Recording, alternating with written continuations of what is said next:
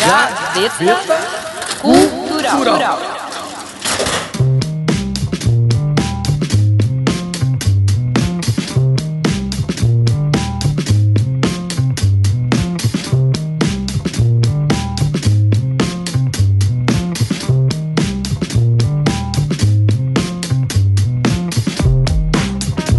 E começa mais uma edição do Gaveta Cultural comigo, Rodrigo Brandão. E eu, a Cris Fenalti. E o Gaveta Cultural é um programa que surgiu da ideia de dois apaixonados por rádio e que acreditam na mudança social. E esse programa vem com a proposta de trazer informações sobre filmes, músicas, álbuns, ativistas, autores, poetas, atores e muitos outros personagens histórias, projetos, livros que fizeram a diferença no mundo e deixaram um legado em diferentes cenários e tempos. Vamos mexer nas gavetas da memória em cada episódio.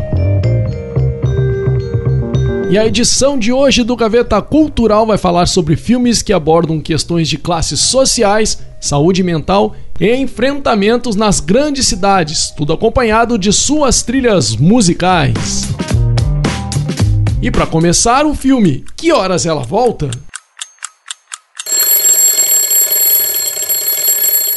É um filme brasileiro de 2015 do gênero drama, escrito e dirigido por Ana Mui Laerte. O filme é protagonizado por Regina Casé e trata dos conflitos que acontecem entre Val, uma empregada doméstica no Brasil, e seus patrões de classe média alta, criticando as desigualdades da sociedade brasileira.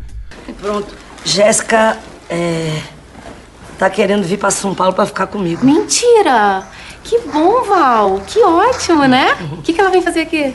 Vem para prestar vestibular. Olha, o que, que ela vai fazer? Eu não sei não, senhora. Não? Sei não, senhora.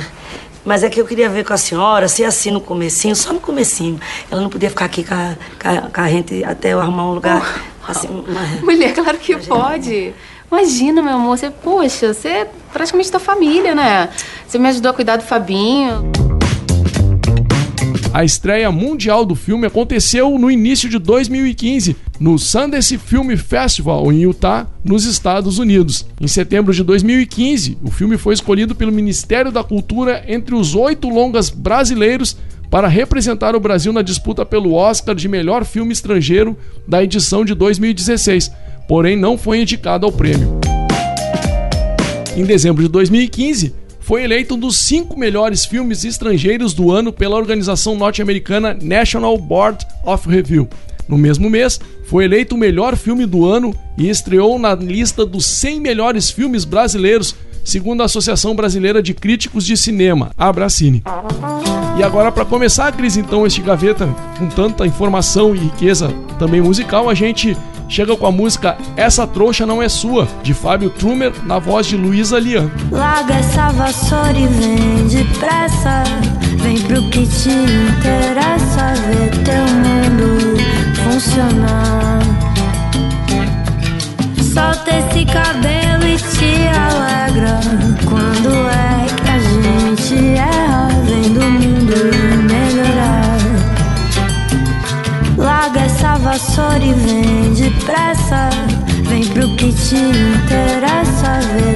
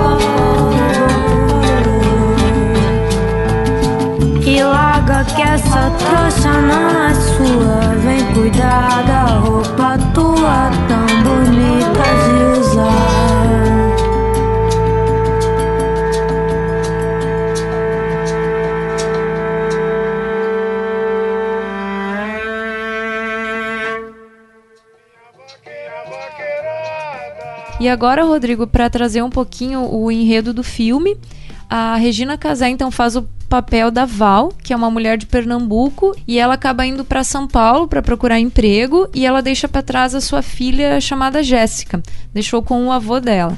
Em São Paulo, a Val encontra um emprego como babá e depois de empregada doméstica na casa de Bárbara e José Carlos, que eram uma família de classe alta onde ela cuidava do filho dos patrões que se chamava Fabinho. 13 anos depois, Val era economicamente estável, mas ela se sentia culpada por ter deixado essa filha para trás. E de repente essa filha então decide ir para São Paulo para fazer o vestibular, na mesma época em que o filho do casal também ia fazer o vestibular. E ela pede um apoio para a mãe, né? Que ela não tinha onde ficar e tal. Acaba indo procurar a casa da, de- desse, desse local onde ela trabalhava. E a Val acredita que é uma segunda chance, então, para as duas terem um relacionamento, né? Para melhorar um pouco o relacionamento. Mesmo assim, a convivência das duas daí foi bem complicada, ainda mais pela personalidade da garota e a forma como ela se comportava na casa e perante os patrões da, da Val, da Regina Casé. Ô, dona Bárbara, isso nunca me aconteceu. Acho que o despertador me tocou, eu perdi a hora completamente. Tudo bem. A senhora quer o quê? Uma torrada? Não, já comi. Não, eu vou fazer uma torrada pra senhora. Precisa, eu já tô saindo, vai. Pelo amor de Deus, dona Bárbara. Ó, sua filha adorou a geleia. Olga, Tchau. o que é isso?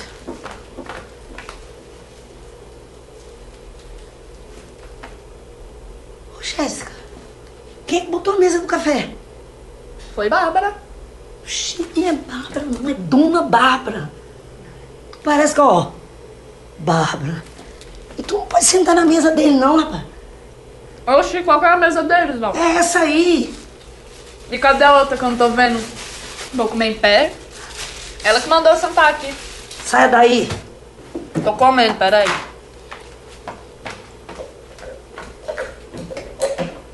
Saia, Tô Jéssica. comendo, Val. Deixa eu terminar.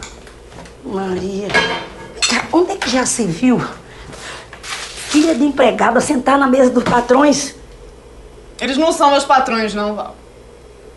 Vem cá, Val, Val, tu não vai me chamar de mãe, não? Posso. Agradecida.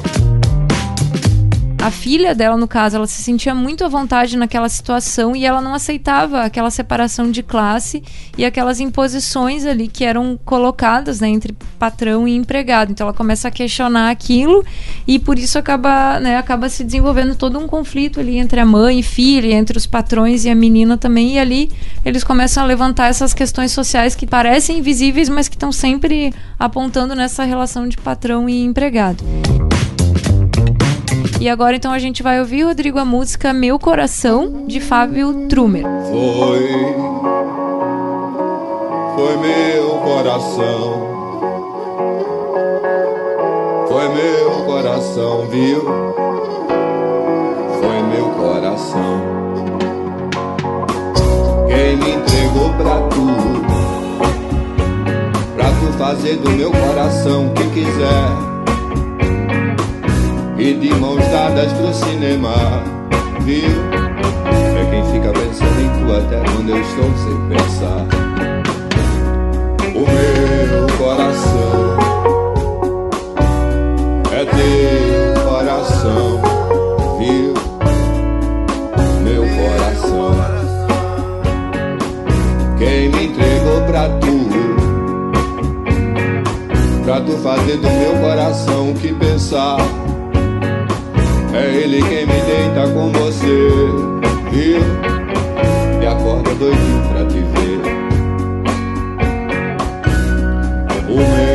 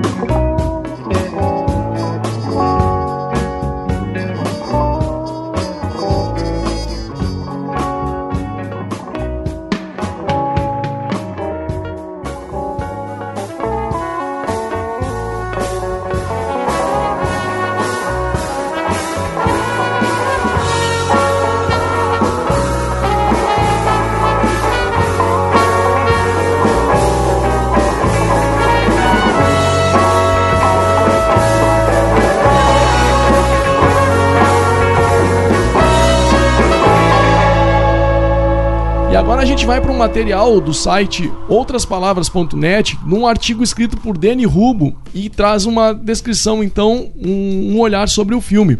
Ele então informa que a Ana Mui Laerte agrega outro filme à safra brasileira sobre desigualdade social, mas sua obra, como outras, foge dos conflitos reais, entretém público em radicalidade apenas aparente.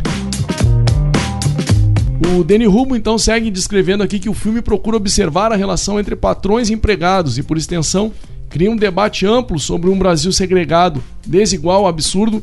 Isso não é propriamente uma novidade para o cinema brasileiro, ele informa porque basta ver, por exemplo, o Som ao Redor, um filme então do diretor pernambucano Kleber Mendonça Filho, e fica aqui o registro desse é, diretor Kleber Mendonça Filho que a gente fez um gaveta cultural e você pode então ouvir lá sobre o cinema brasileiro de engajamento social, em que a gente trouxe ele também como um dos diretores e que dirigiu Bacurau, né? Cris? Isso, isso. E também a gente, nesse mesmo episódio, falou sobre ele e o Glauber Rocha também, né? Que Exato. também estavam trazendo essas questões temáticas sociais pro, pro cinema brasileiro. Então fica atento. Se você quiser dar uma ouvida nesse é, gaveta que nós fizemos, procura lá na nossa página do Spotify ou no Anchor, Remundificando e Gaveta Cultural, que vai ter lá o programa que a gente fez e você vai poder ouvir. E o Deni Rubo segue dizendo aqui, mas a questão central aqui é como foi construída essa relação no filme de Mui Laerte. Então Deni Rubo segue dizendo aqui que do começo ao fim a intenção do filme é mostrar-se crítico à família burguesa que mora em um casarão no Morumbi, composta pelo pai, mãe e filho. O filme também finca sua criatividade nas cenas mais despretensiosas, no navio das sutilezas, no mergulho das relações sociais invisíveis, mas profundamente poderosas na relação entre patrões e criados no Brasil. Dando continuidade a esse artigo do Deni Rubo, Rodrigo, ele fala que essa dependência dos patrões e da empregada, daí ele até coloca entre parênteses, ia dizer do senhor e da escrava, fica explícita na cena em que ela abre uma lata de refrigerante, despeja em um copo e por fim serve até a mão. Terminou? Terminei, obrigado. Quer mais alguma coisa? Traz mais um Guaraná pra mim, por favor. Quer mais nada não? Uhum, obrigado. Minha comida não prestou não, comeu nada. Comeu nada. Era o que? Ah não, era Guaraná. Guara.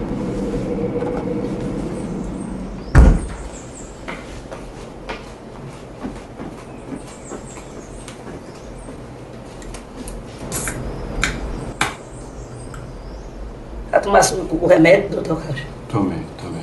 Obrigado. E é nessas insignificâncias que, num primeiro momento, a cineasta, né, Mui Laerte, consegue mostrar de uma maneira satisfatória essa luta de classes no ambiente doméstico. E a rece- ele coloca também que a recepção calorosa da patroa ao receber um presente, né, que a Val, a Regina Casé, entregou para ela, é, de que não gosta, tipo, que ela não gostou, mas ela faz que gosta. Outra questão que ele traz à tona para ver essa luta de classes no ambiente doméstico também foi a desatenção constante, né, ao ouvir as histórias da Val e principalmente a aceitação, né, que tem muito de patriarcal, de que a Jéssica, filha da Val, permaneça alguns dias na casa para que ela consiga prestar o vestibular. E a permissão então é feita porque Val, a empregada, é praticamente da família, né? Ele coloca entre aspas. E essa simpatia e cordialidade da patroa não diminuiu essa luta de classes, mas antes intensificou, intensificou mais. E com a chegada da Jéssica, então a filha da Val, essas relações invisíveis tornam-se claras. Então esse jogo de aparência e essência fica dissolvido. Todo aquele protocolo social burguês de hipocrisia, de classe, se esvai.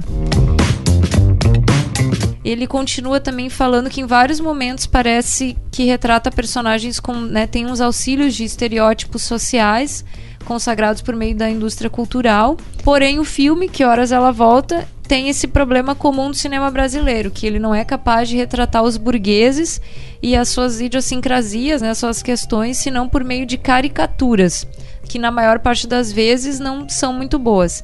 Ele se o Danny Rubo continua a fazer essa crítica a esse filme, dizendo que o filme se recusou a, a examinar as relações sociais e psicológicas de forma a apontar as contradições mesmo no terreno de luta de classes, né? Nessas dimensões de cultura, da economia, do político e do simbólico.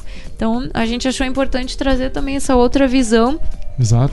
Que de uma forma olhando num primeiro momento, né, a gente vê que é um filme que aborda essas questões de, né, de luta de classes, mas né, ali ele teve um olhar mais agudo e viu que, na opinião dele, que foi de forma aparente, que não, que não trouxe à tona assim essa, essas questões que são tão fortes ainda no, no Brasil. É, uma certa superficialidade, assim, Isso. né? da- do que ele trouxe ali. E agora essa música, então, que faz parte do filme, a gente traz Águas de Março, composição, então, de Antônio Carlos Jobim, um clássico da música brasileira, e que a gente vai também é, resgatar aqui, que hoje o Gaveta tá trazendo as trilhas destes filmes. É pau, é pedra, é o fim do caminho, é um resto de é um pouco sozinho, é um caco de vidro, é a vida, é o sol, é a noite, é a morte, é o laço, é o anzol, é peroba do campo, é o nó da madeira, cainga, candeia, é uma tita pereira, é madeira de vento, tombo da ribanceira, é o mistério profundo, é o queira ou não queira, é o vento ventando, é o fim da ladeira, é a vão, da comieira, é a chuva chovendo, é conversa ribeira das águas de março, é o fim da canseira, é o pé, é o chão, é a marcha estradeira, passarinho na mão, pedra de atiradeira, uma ave no céu, uma ave no chão, é um regato, é uma fonte, é um pedaço de pão, é o fundo do poço, é o fim do caminho, rosto desgosto, é um pouco sozinho, é um estrepe, é um prego, é uma ponta, é um ponto, é um pingo pingando, é uma conta, é um conto, é um peixe, é um gesto, é uma prata brilhando, é a luz da manhã, é o tijolo chegando, é a lenha, é o dia, é o fim da picada, é a garrafa de cana, estilhaço na estrada, é o projeto da casa, é o corpo na cama, é o carro enguiçado, é a lama, é a lama, é um passo, é uma ponte, é um sapo, é uma rampa. É um resto de mato na luz da manhã. São as águas de março fechando o verão. É a promessa de vida no teu coração.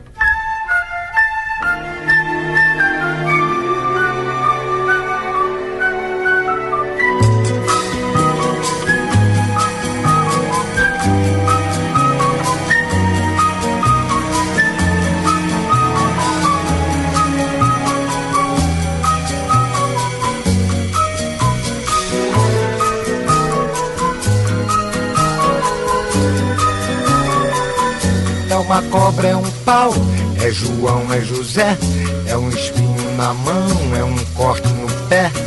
São as águas de março fechando o verão. É a promessa de vida no teu coração. É pau, é pedra, é o fim do caminho. É um resto de topo, é um pouco sozinho.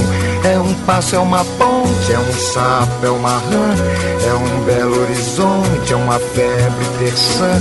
São as águas de março fechando o verão. É a promessa de vida no teu coração. É pau, é pedra, é o fim do caminho. É um resto de topo, é um pouco sozinho. É um caco de vidro, é a vida, é o sol. É a noite, é a morte, é o laço, é o anzol. São as águas de março fechando o verão. É a promessa de vida no teu coração.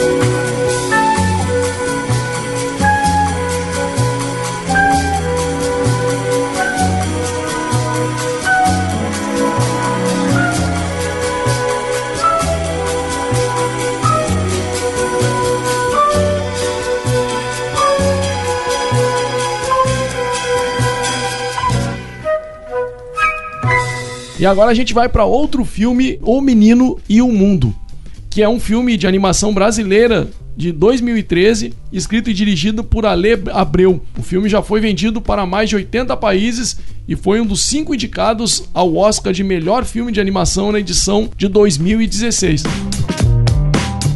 A história, então, o enredo do filme é que Cuca é um menino que vive em um mundo distante, numa pequena aldeia no interior de seu mítico país. Sofrendo com a falta do pai, que parte em busca de trabalho na desconhecida capital, Cuca deixa sua aldeia e sai mundo afora à procura do pai, então. Durante sua jornada, Cuca descobre uma sociedade marcada pela pobreza, exploração de trabalhadores e falta de perspectivas. O diretor Ale Abreu buscou diversas técnicas para criar um universo de fantasia em que se passa a história. A criação dos cenários e dos personagens foi feita com lápis de cor, giz de cera, colagem e pinturas. Com a intenção de tornar as ações mais relevantes que palavras, os diálogos foram gravados em um português invertido, de modo a tornar as falas incompreensíveis.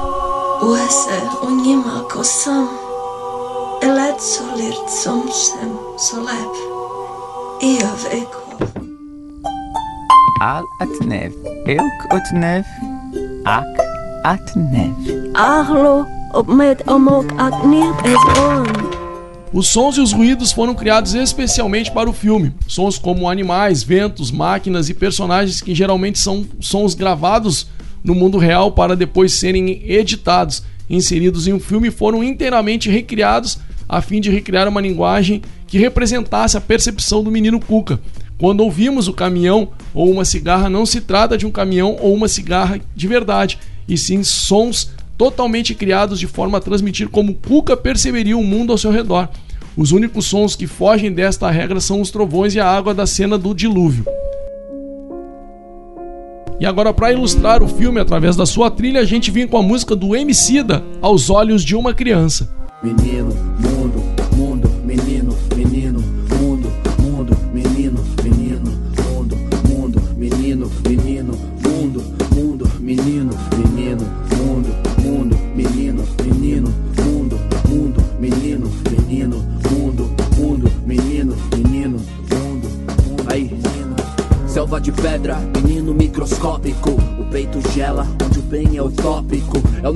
novo tópico, meu bem. A vida nos trópicos não tá fácil pra ninguém. É o mundo nas costas e a dor nas custas. Trilhas opostas, La Plata ou Fusca. Fumaça, buzinas e a busca. Faíscas na fogueira, bem de rua, chamusca. Sono tipo slow bro, onde vou, vou, leio, vou, vou. Até esqueço quem sou, sou. Calçada, barracos e o bonde. A voz ecoa sóis, mas ninguém responde. Miséria, soa como pilhéria. Pra quem tem a barriga cheia, piada séria. Fadiga pra nós, pra eles férias. Morre esperança. E tudo isso aos olhos de uma criança. Gente, carro, vento, arma, roupa. Voz aos olhos de uma criança. Quente, barro, tempo, karma, boca. Nós, aos olhos de uma criança. Mente, sarro, alento, calma, moça, sorte, olhos de uma criança. Sente, cigarro, atento, alma, morte, olhos de uma criança.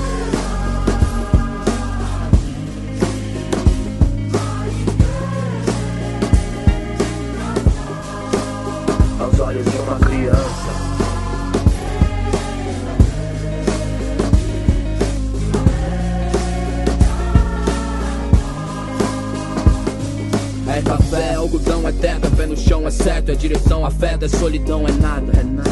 É certo, é coração, é causa, é danação, é sonho, é ilusão, é mão, na contramão, é mancada, é jeito, é o caminho, é nós, é eu sozinho, é feito, é desalinho, é perfeito, carinho, é cilada, é fome, é fé, o sono, é medo, é cedo, é noite, é segredo, é choro de boca calada, saudades de pá, pá, enquanto o tempo faz a esmo, não é que esse mundo é grande mesmo, a melodia dela no coração, o tema, não perdi seu retrato, tipo a Dona em Iracema, lágrimas no escuro e solidão, quando o vazio é mais do que devia ser. Lembro da minha mão na sua mão. O só enche de água sem querer aos olhos de uma criança. Gente, carro, vento, arma, roupa, voz aos olhos de uma criança. Quente, barro, tempo, karma, boca, nós aos olhos de uma criança. Mente, sarro, alento, calma, moça, sorte, olhos de uma criança. Sente, cigarro, atento, alma, doce, morte, olhos de uma criança. Menino,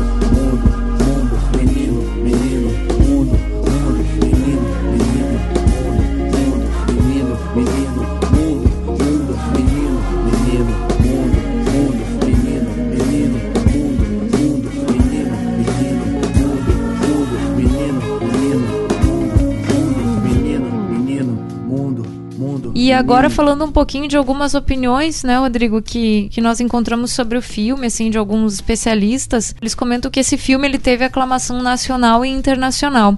E o Daniel Schenker, então, do Globo, ele afirmou que, na contramão do exibicionismo tecnológico, o Ale Abreu apresentou uma animação artesanal, dotada de poucas e ininteligíveis falas, que aposta na sensibilidade do espectador.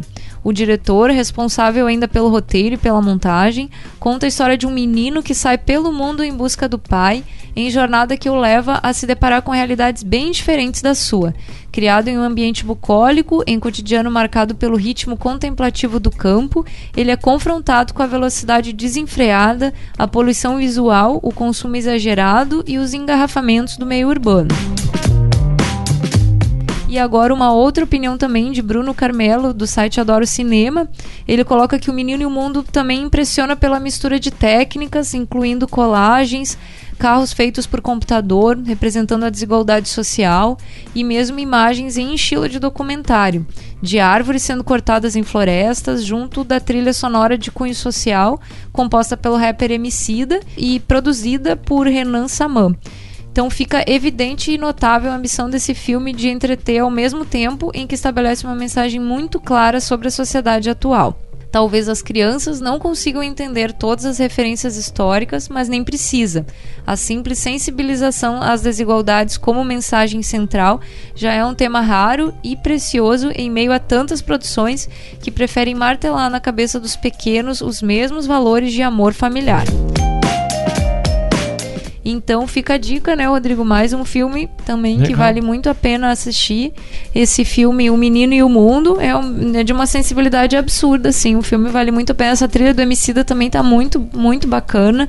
E ele traz também, além dessa questão da, da violência na cidade, e traz a questão também ambiental, né? Com isso, com essa coisa da, do meio ambiente sendo é, deteriorado ali em função de, de interesses de construtoras e, e traz esse, esse conflito do menino, né? Foi em busca do pai e se deparou com um mundo completamente diferente daquele que ele estava acostumado no, no interior, no campo e sem falas. Isso é o mais bacana também, trazendo só essa sensibilidade dos sons, assim. Então vale muito a Que pena. legal. Muito a bom, pena muito assistir. Uhum.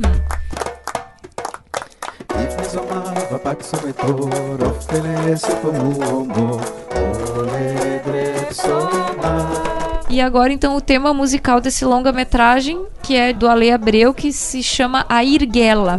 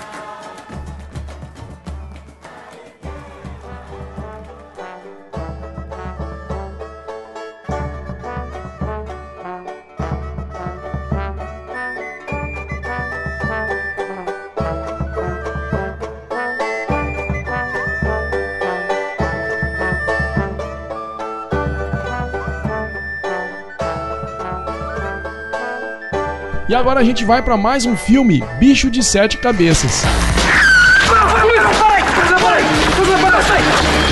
Que? Mãe, eles dão choque nos loucos, eles vão dar choque na minha cabeça, eles vão dar choque, mãe. Então é um filme de drama brasileiro de 2000 dirigido por Laís Bodansky e com roteiro de Luiz Bolognese, baseado no livro autobiográfico de Austrégésilo Carrano Bueno, Canto dos Malditos. Filme contou com Rodrigo Santoro, então, no papel principal, com Otton Bastos e Cássia Kiss Magro nos papéis principais. O filme conta a história de Neto, um jovem que é internado em um hospital psiquiátrico após seu pai descobrir um cigarro de maconha em seu casaco. Lá, Neto é submetido a situações abusivas. O filme, além de abordar a questão dos abusos feitos pelos hospitais psiquiátricos, também aborda a questão das drogas e a relação entre pai e filho e as consequências geradas na estrutura da família. Bicho de Sete Cabeças foi amplamente aclamado de um modo geral, recebendo vários prêmios e indicações, dentre elas o Prêmio Qualidade Brasil, o Grande Prêmio Cinema Brasil e o Troféu APCA de melhor filme, além de ser o filme mais premiado do Festival de Brasília e do Festival de Recife. Ele também abriu portas para uma nova maneira de pensar sobre as instituições psiquiátricas no Brasil. E fazendo uma referência aqui, Cris, né, o nosso Remodificando, que a gente trouxe o Marlon Farias, e que também é um, atuante nessa questão da manicomial, na questão do, do- do- da luta né, anti- antimanicomial, e que há poucos dias fez uma live aí. A gente fica muito orgulhoso de ver uma pessoa que vivencia o problema trazer também essa, essa- esse olhar sobre essa questão. A gente fez um Remodificando, que é um outro projeto nosso, você também pode curtir lá na nossa página no Anchor ou no Spotify, procurando Remodificando e Gaveta Cultural, que vai ter um programa lá sobre o Marlon Farias e a riqueza de informações que ele traz pra gente sobre isso e sobre esse olhar sobre a questão antimanicomial, né, Cris? Hum, isso aí. E agora a gente ouve então Arnaldo Antunes com a música Fora de Si, trilha também do filme Bicho de Sete Cabeças. Eu fico louco, eu fico fora de si. Eu fico assim, eu fico fora de mim. Eu fico um pouco, depois eu saio daqui. Eu vai embora, eu fico fora de si. Eu fico louco, eu fico bem assim. Eu fico sem ninguém em mim. Eu fico louco, eu fico fora de si. Eu fico assim, eu fico fora de mim. Eu fico pouco, depois eu saio daqui. Vai embora, eu fico fora de si.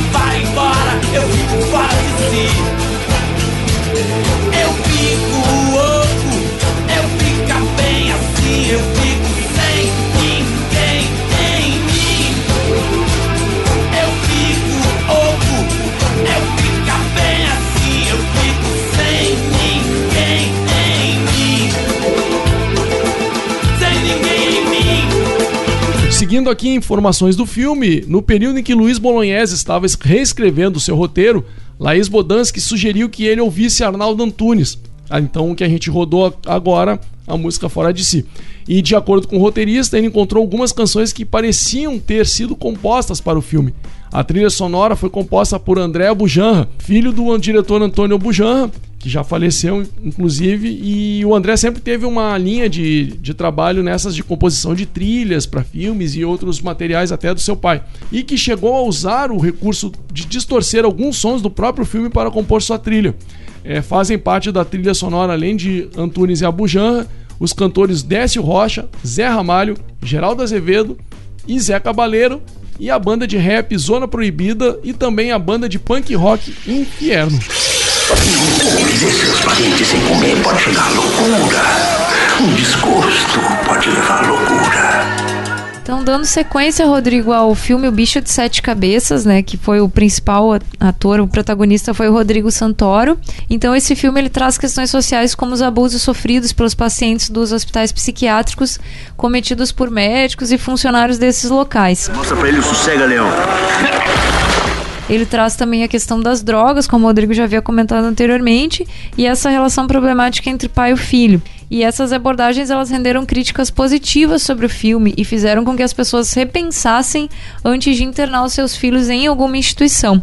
O autor do livro, então, que deu origem ao filme, o Austrégésilo Carrano, ele se refere no livro às instituições como chiqueiros psiquiátricos. E quando perguntado a ele se a, a, a diretora do filme, a Laís Bodansky, fez uma boa adaptação né, do texto dele, ele respondeu: Acho que o filme ficou na dosagem certa, embora não passe nem 10% do que nós pacientes psiquiátricos passamos dentro desses chiqueiros psiquiátricos, que ainda hoje são verdadeiras casas de extermínio. Quando comparo essas instituições do terror com casas de extermínio, não é só pelo fato de 80% dos internos morrerem ou virarem moradores lá dentro, mas também pela prisão física e química às quais somos submetidos, ou seja, uma morte em vida que nos leva ao zumbinismo. Relembrando. Em 6 de abril de 2001, o governo federal promulgou a Lei 10.216, que dispõe sobre a proteção e os direitos das pessoas portadoras de transtornos mentais e redirecionou o modelo assistencial em saúde mental. Esse texto reflete o consenso possível sobre uma lei nacional para a reforma psiquiátrica no Brasil. A reforma psiquiátrica pretende modificar o sistema de tratamento clínico da doença mental, eliminando gradualmente a internação como forma de exclusão social. Este modelo seria substituído por uma rede de serviços territoriais de atenção psicossocial, visando a integração da pessoa que sofre de transtornos mentais à comunidade. A rede territorial de serviços proposta pela reforma psiquiátrica inclui centros de atenção psicossocial CAPS, centros de convivência e cultura assistidos, cooperativas de trabalho protegido, economia solidária, oficinas de geração de renda e residenciais terapêuticos, descentralizando e territorializando o atendimento em saúde, conforme previsto na lei federal que institui o Sistema Único de Saúde, o SUS, no Brasil. Esta rede substituiria o modelo arcaico dos manicômios no Brasil. A proposta da reforma psiquiátrica é a desativação gradual dos manicômios para que aqueles que sofrem de transtornos mentais possam conviver livremente na sociedade. Porém, ocorre que muitos deles sequer têm nome conhecido, documentos, familiares, dificultando assim a reinserção social. Outra fala também do crítico de cinema Rui Gardenier escreveu em sua análise que o filme foca claramente na questão manicomial e tenta denunciar como uma prática científica dá resultados incompatíveis com aquilo que ela prega. Ele também observou que o filme é quase em primeira pessoa, que denuncia uma ocorrência, mas jamais tenta capturar todas as complexidades que giram em torno das práticas de saber psiquiátricas que estão por trás dos manicômios, muito menos investigar a natureza da loucura.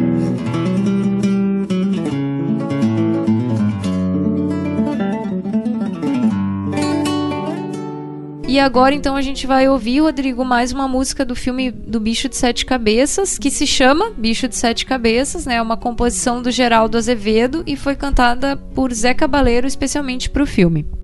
Não dá pé, não tem pé nem cabeça, não tem ninguém que mereça, não tem coração que esqueça, não tem jeito mesmo. Não tem dó no peito, não tem nem talvez ter feito o que você me fez desapareça. Cresça e desapareça. Não tem dó no peito, não tem jeito, não tem ninguém que mereça, não tem coração que esqueça, não tem pé, não tem cabeça, não dá pé, não é direito. Não foi nada, eu não fiz nada disso e você fez um bicho de sete cabeças. Não dá pé, não tem pé nem cabeça, não tem ninguém que mereça, não tem, ninguém que mereça, não tem pé, não tem cabeça, não dá pé, não é direito, talvez foi não fiz nada disso desapareça, cresça e desapareça, bicho de sete cabeças, bicho de sete cabeças, bicho de sete cabeças.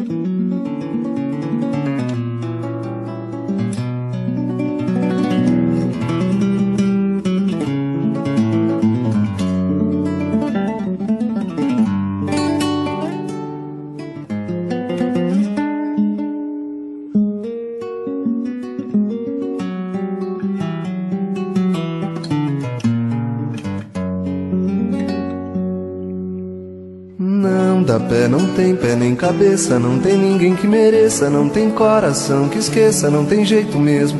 Não tem dó no peito, não tem nem talvez ter feito o que você me fez desapareça. Cresça e desapareça. Não tem dó no peito, não tem jeito, não tem ninguém que mereça, não tem coração que esqueça, não tem pé, não tem cabeça, não dá pé, não é direito. Não foi nada, eu não fiz nada disso e você fez um bicho de sete cabeças. Não dá pé, não tem pé nem cabeça, não tem ninguém que mereça, não tem, ninguém que mereça, não tem pé, não tem cabeça, não dá pé, não é direito. Talvez foi nada, eu não fiz nada disso desapareça. Cresça e desapareça. Bicho de sete cabeças, bicho de sete cabeças, bicho de sete cabeças. E dessa forma a gente vai fechando mais uma edição do Gaveta Cultural que hoje trouxe então esse tema tão bacana aí que englobou diversos assuntos sobre filmes, essas classes sociais, a questão da saúde mental, é, dificuldades e dos enfrentamentos nas grandes cidades e rico né, nessa questão das trilhas musicais, Cris, que a gente pôde trazer é, ilustrar e outros materiais sonoros ilustrando os filmes que passaram por aqui. E lembrando, né, Rodrigo, a gente sempre traz no Gaveta Cultural esses filmes para despertar um pouquinho as pessoas, né? Porque tu assiste aos filmes e eles geram esses debates que são temas que às vezes a, né, a sociedade brasileira não quer mexer muito, né? Como essa, essa questão das classes sociais, essas diferenças que parecem invisíveis, mas elas estão o tempo todo nas relações, elas estão explícitas, assim, é só tu prestar um pouco atenção. A questão de saúde mental ainda é um tema que que a todo momento é, tem pou- pouco investimento nesses centros de atenção psicossocial. Tu vê que o pessoal tem uma necessidade ainda de, de, de discutir se, o, se essa questão do manicômio de instituições fechadas ainda não é a melhor, melhor maneira né, de tratar as pessoas com transtornos psíquicos. Então tem várias. Os, o filme, O Menino e o Mundo também, Sim, né, sim. Rodrigo? Questão Uhum. da violência, ali, da questão urbana. Então eu acho legal poder assistir, trazer essas dicas para o pessoal poder assistir e poder levar esses temas para suas famílias, para o seu trabalho, para suas comunidades e, e poder estar tá, tá levantando esses debates e modificando um pouco a realidade, né? Tentando modificar um pouco a realidade social. É, e fazendo um adendo aqui que políticas desse sentido assim, elas devem ser é, trabalhadas governo pós-governo, né? Elas não devem ser uma política de governo, daquele governo em específico, porque é um problema que vai sempre ser é, existir essa falta de desatenção a um tema como esse, né? Como a gente tinha essas casas de abandono é, psiquiátrico, que as pessoas ficavam lá, é, elas devem é, permanecer sempre com essa atenção, né? Pra, porque é, precisam de recursos profissionais é, e tantas outras outros investimentos para que aquilo é, seja um- uma questão de tratamento ou de minimizar, né? Uma questão social ali. E também, assim, a gente faz esse reforço. É, sempre que tiver um filme que tem uma, uma atenção, assim, com relação a alguma questão social, é importante você fazer essa reflexão ali junto à sua família, trazer aquele filme, como é que foi é, olhado por- pelos filhos, pelo, pelo companheiro, pela companheira, por, por quem tá ali, ou, ou com os outros membros da família, porque é isso, assim, são, às vezes são é, questões que estão passando pela gente e que com uma reflexão é, diferencia aquele olhar sobre, das pessoas sobre um- uma questão que pode parecer tão simples, como a gente trouxe a questão ali da empregada doméstica, e fazendo essa reflexão também de como é que você tem né, é, esse olhar para as pessoas é, que estão ali no seu entorno, né, ou que trabalham com você na sua casa, ou então, é, nesse sentido, a gente tem um, um filme rico e que é possível também essa, esse olhar é, amplificado pelas demais pessoas de casa, né? Num dos exemplos que a gente trouxe aqui, né? Lembrando aqui então para quem está nos ouvindo e quer é, acompanhar outros programas como a gente citou aqui na- durante o, o Gaveta, acompanhe a gente lá na nossa, com a nossa página no Anchor e no Spotify, que você vai colocar então Remodificando e Gaveta Cultural, tanto no Anchor, que é a nossa plataforma de hospedagem dos, dos nossos materiais, como no Spotify, que é um, é um caminho tão mais simples para todo mundo aí, que vai poder acompanhar lá tanto os materiais do Remodificando ou do Gaveta Cultural, que é esse nosso programa, e fiquem à vontade aí para ouvir e compartilhar os nossos materiais, né, Cris? Isso, e agradecendo ao espaço também da, da Rádio do Lê Mulher e a Rádio Estação Web. Né? Somos muito gratos pela oportunidade de, de poder rodar o Gaveta Cultural ne- nesses espaços. Exatamente, exatamente. Fiquem à vontade aí para seguir a gente. Então, essa caminhada é, radiofônica que a gente está fazendo aqui com Gaveta e com Remodificando. E nesse programa, para fechar com mais uma das músicas que ilustram esse material de filme e trilha com essa temática de hoje, a gente traz a música então do Arnaldo Antunes, que se chama O Buraco do Espelho.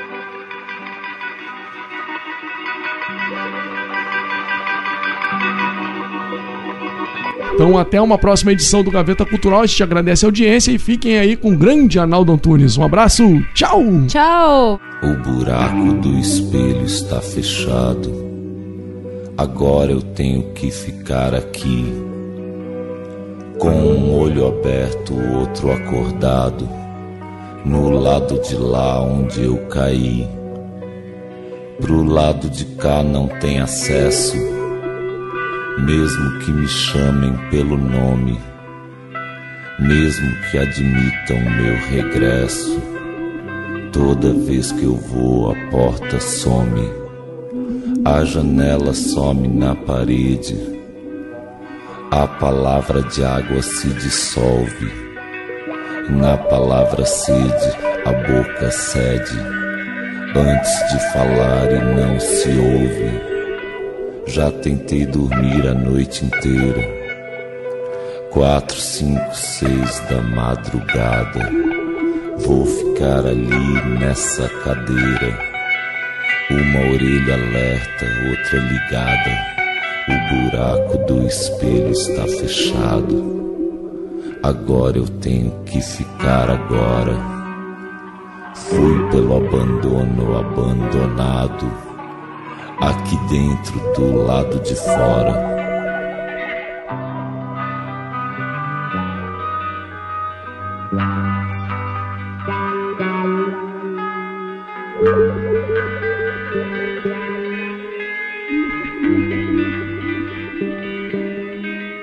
O buraco do espelho está fechado.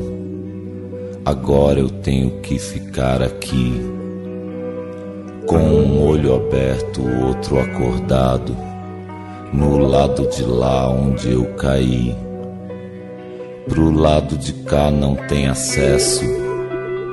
Mesmo que me chamem pelo nome. Mesmo que admitam meu regresso.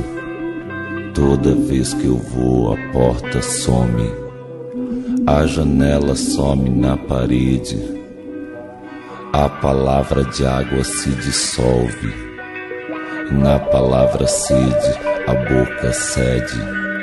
Antes de falar e não se ouve. Já tentei dormir a noite inteira. Quatro, cinco, seis da madrugada. Vou ficar ali nessa cadeira. Uma orelha alerta, outra ligada. O buraco do espelho está fechado. Agora eu tenho que ficar agora. Fui pelo abandono abandonado. Aqui dentro, do lado de fora.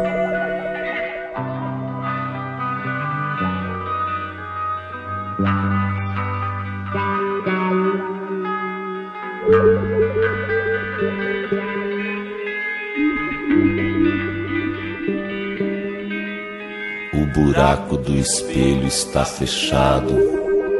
Agora eu tenho que ficar aqui. Com um olho aberto, o outro acordado. No lado de lá onde eu caí. Pro lado de cá não tem acesso.